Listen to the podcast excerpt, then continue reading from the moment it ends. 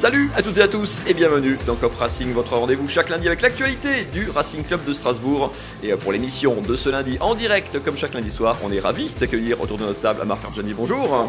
Bonjour. Entraîneur heureux du FC OSK 06 qualifié en Coupe de France ce week-end. C'était un bon week-end. Il a mal commencé, il s'est bien terminé. Non, c'était un, un, bon week-end. Un bon week-end, je confirme. Et en face de toi, Sébastien Ruffet, euh, qui est aussi entraîneur, mais euh, c'est pas pour ça qu'on l'a invité, pas encore. Enfin, quelques niveaux au-dessus. Oui, c'est ça. La oui, voix du Racing euh, sur Top Music et sur euh, RMC. Comment Voilà. ça va? Bah écoute, ça va très bien, ça- parfait. Nous on était exempts ce week-end, donc euh, pas de match, donc euh, j'ai profité du dimanche tranquille. Pu euh, savourer le match euh, Oui. du Racing euh, vendredi soir à la Méno, le Racing battu, corrigé même par Lille 3-0 sur sa pelouse. Le Racing toujours sans victoire à domicile cette saison et qui est donc rechuté après sa victoire à Angers le week-end précédent. Regardez le menu de la première partie de cette émission. On reviendra évidemment sur cette rencontre en forme de rechute après, comme dit, la victoire à Angers. Le Racing, la tête sous l'eau, dominé dans tous les domaines par cette équipe de Lille, notamment en deuxième mi-temps. Et puis on se penchera sur le secteur offensif qui a pêché. Le Racing s'est procuré extrêmement peu d'occasions vendredi soir. Sa situation commence à inquiéter sérieusement ses supporters. On démarre euh, avec toi, Amar, du coup, sur euh, cette, euh, cette victoire, sur cette défaite du Racing. Après la victoire à Angers, on se. Comment dire on, espérait, on pensait que ça avait un peu lancé la saison des, Strasbourgeois, que ce, petit déclic était arrivé. On est tombé de, on est, tombé de haut vendredi soir. Qu'est-ce qui t'a le plus marqué? Le résultat en soi ou la matière, le contenu quelque part qui était tout aussi inquiétant?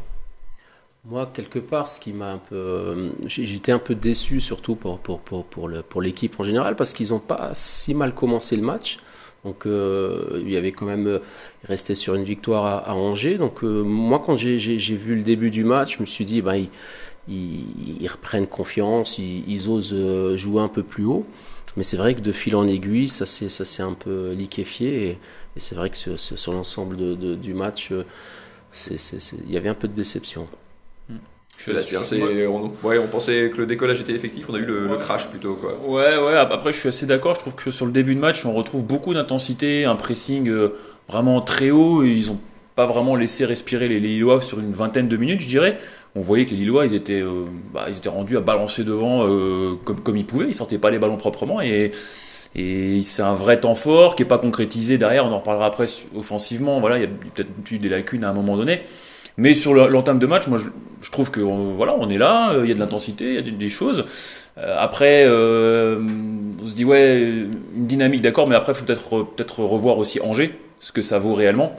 C'est peut-être aussi là qu'il faut pas non plus, fallait pas se voir non plus tout de suite lancer trop beau, parce que Angers euh, c'est clairement une équipe qui va jouer. euh, Qui joue le qui maintien, le qui maintien, ce euh, week-end, qui a la pire défense du championnat. c'est vraiment c'est compliqué et, et sur la fin du match à Angers, on avait déjà, enfin vous en avez parlé sans doute la semaine dernière, mais on avait déjà été mis en difficulté. Angers aurait pu revenir, donc fallait pas se voir trop beau euh, non plus. Et ce qui est plus inquiétant, comme dit Amar, c'est plus le comment ça se délite au fil des minutes. Ouais. Parce qu'on On peut pas leur reprocher de ne pas s'investir, de pas courir, de pas faire des efforts. Mm. Mais c'est vrai que euh, petit à petit, ils perdent le fil quoi. C'est délité. Mm. Regardez ce que ça donne euh, au classement où le Racing du coup est euh, sanctionné hein, directement par cette euh, défaite. Le Racing qui perd 3 places du coup dans la première moitié évidemment à Paris, Lorient, Lens, Marseille toujours tout en haut du tableau. Toulouse, le prochain adversaire du Racing est 9e et puis vous le voyez, les Strasbourgeois qui étaient remontés à la 14e place, un de tête se retrouvent 17e et 17e les autres années ça passe, mais cette année ça passera pas. hein, 17e avec 4 avec quatre descentes, quatre directes en plus. Euh, Amar, on, Sébastien le disait, il manquait ce Effectivement, on a l'impression que ça s'est délité au fur et à mesure de ce, match, notamment en deuxième mi-temps. On n'a jamais senti de, réaction, de révolte.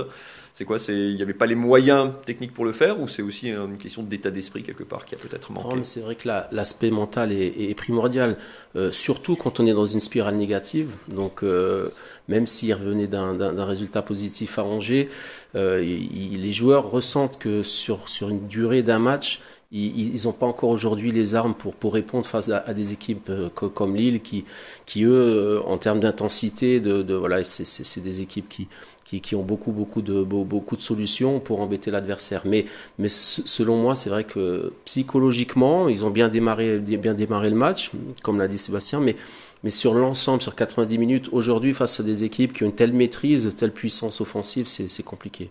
Je pense que ça nous renvoie aussi à l'aspect physique de, cette équipe. Il y a des vrais points d'interrogation. Et euh, je pense qu'il faut tenir, il faut serrer les dents jusqu'à la Coupe du Monde. Parce que là, tu vas avoir une vraie coupure. On va pouvoir refaire une prépa. Enfin, tu sais mieux que moi, Amar, à quel point c'est important que toute l'équipe soit au même niveau physique. Aujourd'hui, tu bricoles. Ouais, ça pêche, ouais. Quand t'es Julien Stéphane, tu On bricoles. parlera dans la deuxième partie de Ouais. l'émission effectivement un peu de- du programme de ce qui attend les Strasbourgeois et de comment euh, gérer en tout cas jusqu'à la, jusqu'à la trêve. La deuxième séquence, on l'a intitulé, ou je l'ai intitulé très honnêtement, la tête sous l'eau, tant les Strasbourgeois sous la pluie de la Méno ont été euh, dominés par, le, par les Lillois. Euh, regardez tiens, la compo d'ailleurs avec laquelle euh, Julien Stéphane avait pu lancer cette, euh, cette partie, composition où euh, pour une fois et pour la première fois de la saison, tu le disais Sébastien, le, le Racing avait sa, sa défense qui ressemble à la défense type hein, avec Mm. Thomas Delaine enfin à gauche, avec Dagba à droite et euh, le marchand Niamsi Djikou avec euh, donc le retour de suspension de, de suspension de Ger- Gersigno Niamsi, j'y arrive, c'est pas compliqué.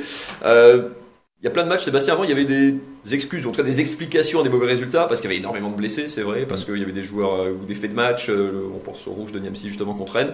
Là, on a l'impression que pourtant il y avait euh, beaucoup plus d'armes que d'habitude. Ouais. C'était quasiment l'équipe type, à part, l'absence de Ludovic Ajorc. Oui, ah bah oui, qui bon, on y reviendra, mais qui est quand même un joueur important. Mais on revient à ce que je disais juste avant, c'est-à-dire que quand tu vois la, la, la compo, t'as un Sissoko, tu sens qu'il est, il est encore en recherche de rythme. Il y avait un Kevin Gamero qui, on le sait, euh, c'était moyennement entraîné dans la semaine. Il y avait une, Quasiment pas, ouais. une- quasiment pas, il y avait une incertitude. Euh, En, train de reprendre du rythme. Euh, Niamsi revenait de suspension. Le, marchand, euh, pareil, il avait été blessé. Et en fait, c'est des joueurs qui sont pas à 100%. Tu vois, donc ils sont là, enfin ils sont là, oui, ils sont aptes à jouer, mais de là à dire qu'ils sont tous à 100% complètement, je pense pas. Et quand tu joues contre des équipes comme Lille, n'importe, mais même n'importe quelle équipe du championnat, tu prends n'importe qui, s'ils sont tous à 100%, c'est le très haut niveau.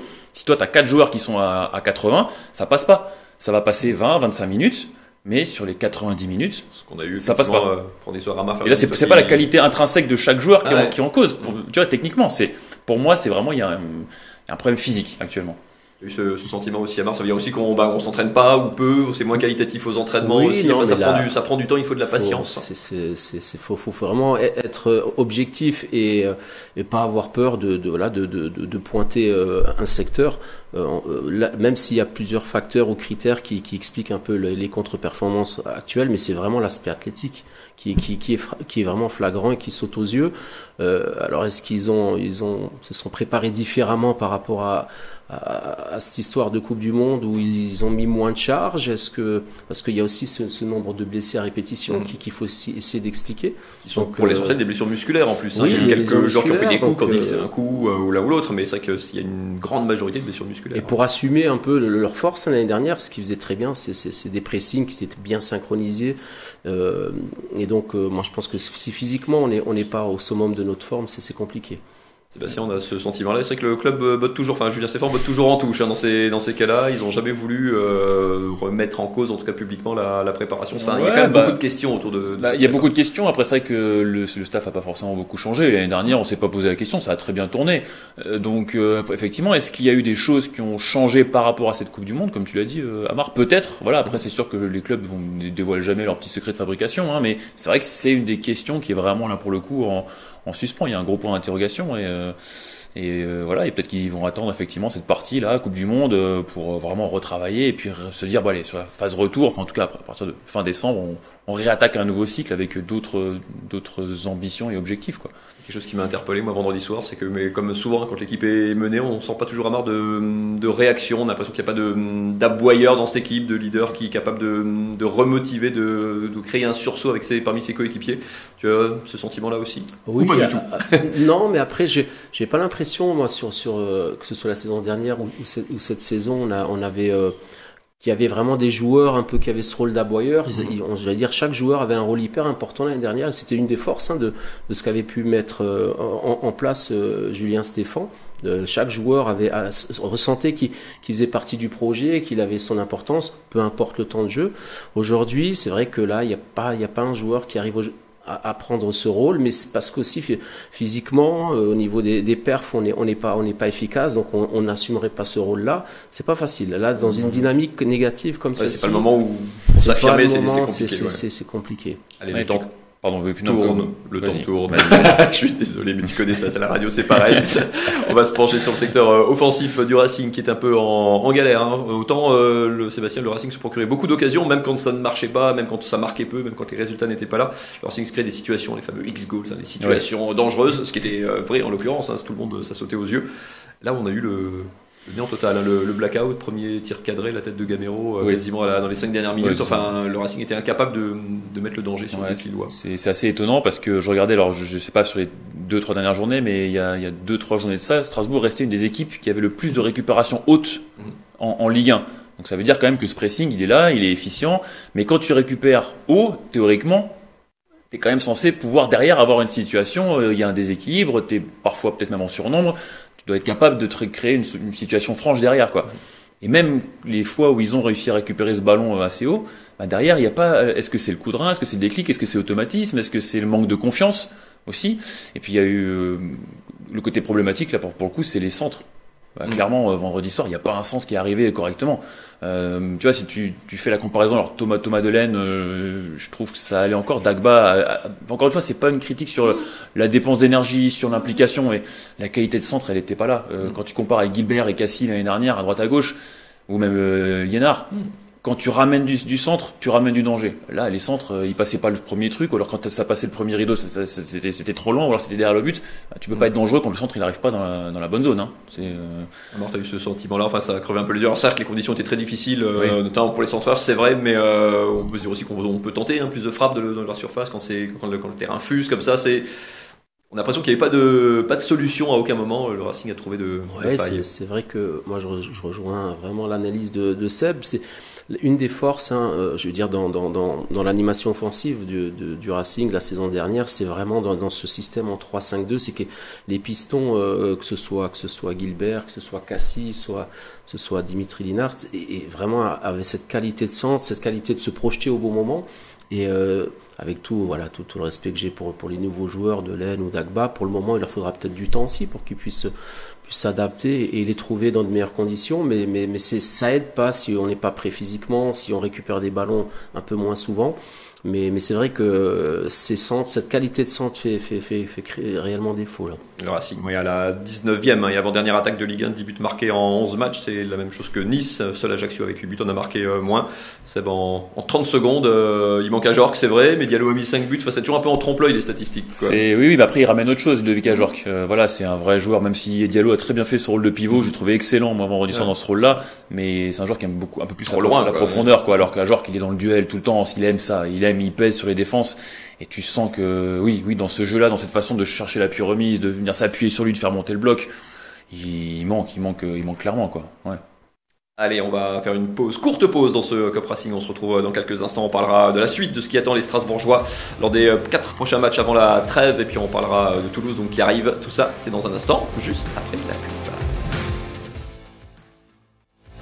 De retour sur le plateau de Cup Racing et toujours en direct comme chaque lundi on continue de débriefer ce match et cette défaite du Racing, défaite lourde, défaite 3-0. C'était vendredi soir contre Lille le Racing. Euh, regardez le menu de la deuxième partie de cette émission.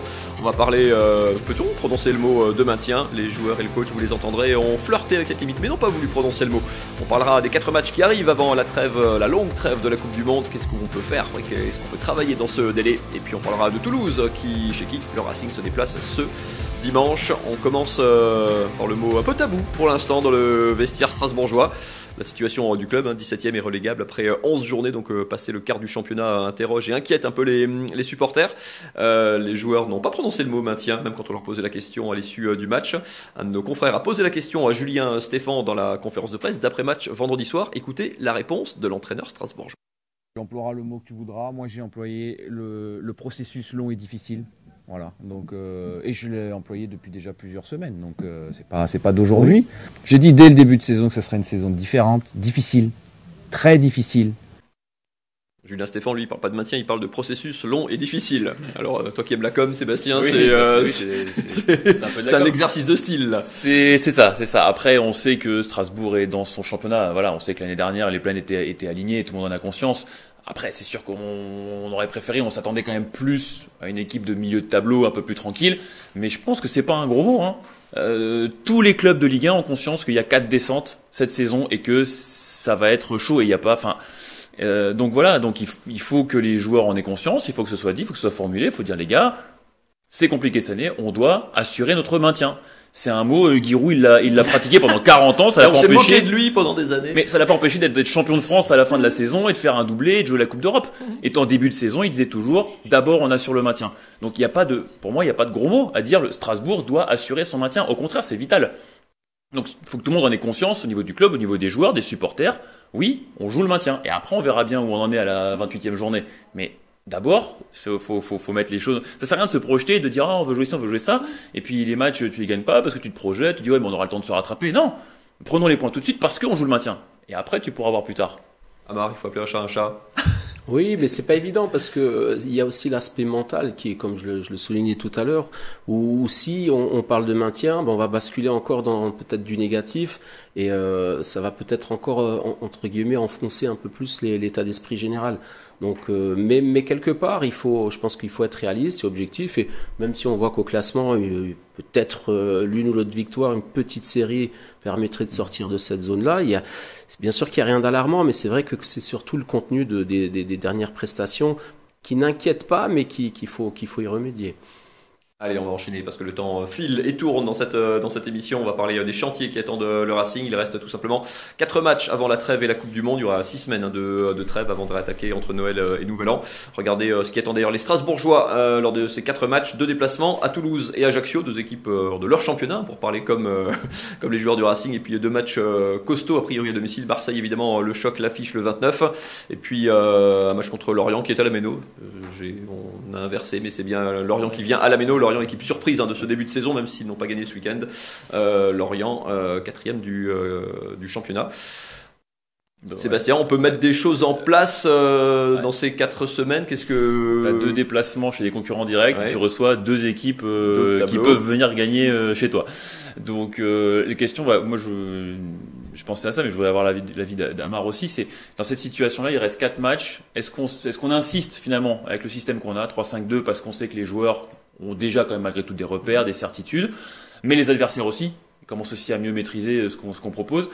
Ou est-ce que tu, tu prends le risque de changer les choses pour euh, peut-être euh, piquer les joueurs, pour en relancer d'autres, pour euh, quitte à passer, je sais pas, un 4-4-2, un 4-3-3, euh, un 3-4-3, enfin, est-ce que voilà, est-ce qu'il faut rester vraiment sur les bases qu'on a aujourd'hui ou est-ce qu'on peut se permettre de changer quelque chose à 4 à quatre journées d'une trêve comme ça? Non, mais il faut déjà essayer de déterminer, on va dire, le- la cause principale un peu de ces contre-performances, qui pour moi n'est pas spécialement qu'un problème de système. Donc, euh, il, il avait très vite, il me semble que c'était après la première journée où il avait, ils avaient évolué en 4-4-2, il, il a basculé euh, euh, sur un, un nouveau système euh, en, en 3-5-2, voire 5-3-2, mais, mais voilà, je pense qu'il est assez intelligent pour peut-être euh, mettre en place un, système qui va être un peu plus bénéfique, mais ce sera aussi en fonction de, de l'état de ses troupes, de ses joueurs qui, qui sont capables de, de répondre. Moi, moi, moi, je pro- procéderai plutôt, euh, je maintiendrai le système parce qu'ils ont des certitudes, des repères, mais peut-être euh, essayer de, de, de, de, de revoir un peu à la, on va dire à la baisse, c'est-à-dire avec un bloc, un, un bloc un peu plus bas, euh, un peu plus de sécurité. Ce pressing là qu'on maîtrisait hyper bien, on- on- aujourd'hui c'est c'est c'est- on le on on n'a pas on n'a pas les qualités athlétiques pour l'assumer donc euh, avec ce, ce, ce, ce système en, tro- en, tr- en 3-5-2 je pense que un bloc un peu plus bas voilà moi je, je, je partirai là-dessus C'est intéressant que tu parles de défense. On va juste regarder cette euh, statistique alors que euh, le Racing euh, tenait la baraque un peu défensivement malgré les mauvais résultats. Le Racing avait encaissé, regardez euh, ses stats. Euh, le Racing lors des 7 premières journées n'avait pris que 7 buts. Donc euh, ça perdait, mais ça perdait petit. Mm. Et l'équipe vient d'encaisser 10 buts sur les 4 derniers matchs.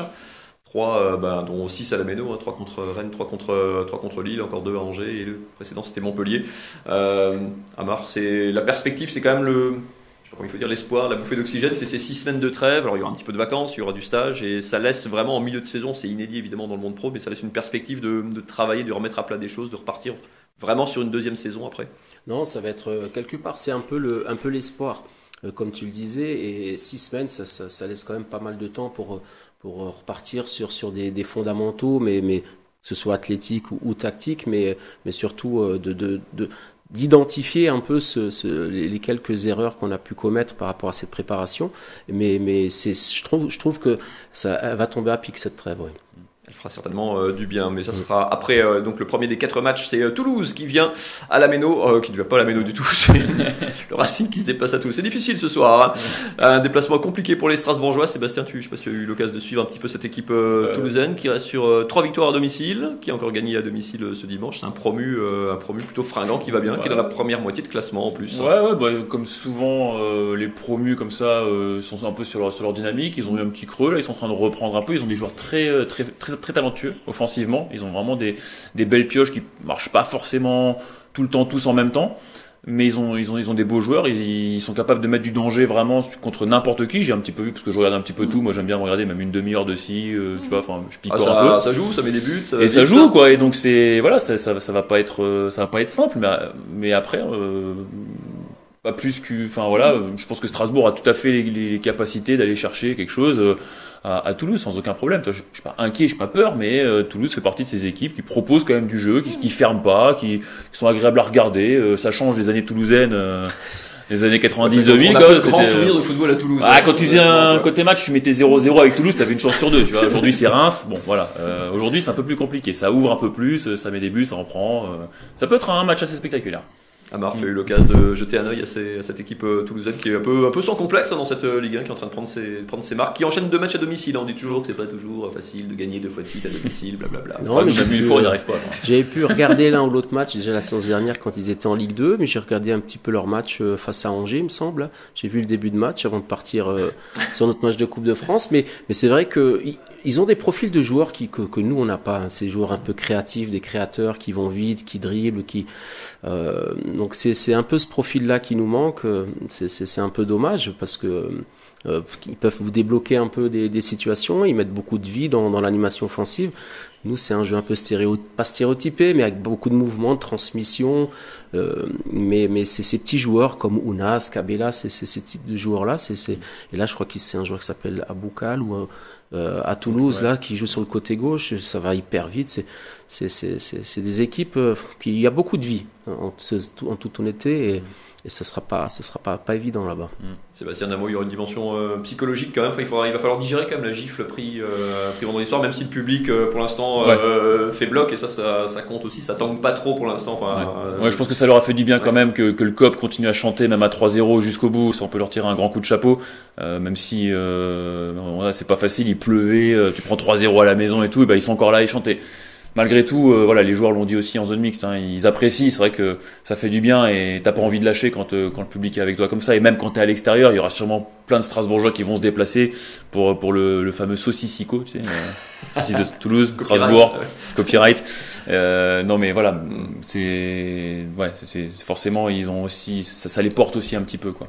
Réponse euh, dimanche 15h, enfin 17h pour la fin du match euh, du côté euh, du stadium à Toulouse. Vous savez, on ne parle pas que de football dans Cop Racing, on jette aussi un éclairage sur le reste de l'actualité du sport alsacien avec les perfs, notamment ce week-end pour la paire de tennismen, Olivier Vetti et Dan et puis la perf du team Strasbourg également. Mais on commence par la défaite de la SIG ce samedi au Rhénus. Quatrième défaite de la saison pour la SIG en Betclic Elite face à Limoges. Les Strasbourgeois sont bousculés d'entrée, menés 9-0 après 3 minutes de jeu. À la pause, la SIG se retrouve complètement distancée, 38-27. Au retour des vestiaires, les Alsaciens reviennent, un sursaut d'orgueil dans le troisième carton qui leur permet de revenir à hauteur de Limoges et même de virer devant dans le dernier acte. Mais à 3 secondes de la fin du match, Dessier Rodriguez vient crucifier la SIG, les Strasbourgeois qui devront à tout prix se reprendre lors de la prochaine journée face à Gravelines. Du tennis, la belle victoire des Strasbourgeois du TCS, Danaded et Albano Olivetti en finale du tournoi Challenger de Saint-Tropez. Les deux Barinois se sont imposés en finale face à la paire composée du monégasque Romain Arneodo et de l'Autrichien Sam Westborn. Victoire en 3-7, 6-3, 3-6, 12-10. Un succès qui leur permet de décrocher leur meilleur classement mondial en double. Et puis en waterpolo, le team Strasbourg a validé son ticket pour le deuxième tour de l'Eurocup. À Crange en Slovénie, les Alsaciens ont réussi le grand chelem en battant tous leurs adversaires du premier tour, avec une dernière victoire face aux Espagnols de Terrassa 14-11 bien sûr la suite de l'aventure européenne des poloistes euh, strasbourgeois. Amar, Ferjani, merci beaucoup d'avoir été avec nous. On dit un mot quand même euh, de ton équipe, du FC OSK 06, qualifié en Coupe de France euh, ce week-end, brillamment, 5-0 contre le Frangin, accessoirement. Tirage au sort Il y a les clubs de Ligue 2 qui rentrent hein, au Ouais, septième tour. hein. Mer- Mercredi, ouais, Mercredi, mercredi. mercredi. euh, ouais, après nous, nous on souhaite es- essayer de d'aller le plus loin possible, d'une part, mais après d'autre part pour pouvoir un jour, euh, voilà, euh, avoir la chance de rencontrer une équipe professionnelle et faire une belle fête pour pour l'ensemble du club, parce que la Coupe de France, c'est bien sûr les joueurs, nous le staff, mais mais surtout tout un club hein, qui Ouais. Tirage au sort euh, mercredi, le verdict, et puis les matchs, ça sera le week-end du 29, euh, 29-30. C'est Merci ça, ouais. beaucoup à tous les deux. Non, Non, bah, ok, ok. Merci Sébastien Merci, d'avoir été là. Mathieu. Amar, merci beaucoup, à bientôt. C'est la fin de ce. Cop Racing. On se retrouve bien sûr lundi prochain pour une nouvelle émission. Salut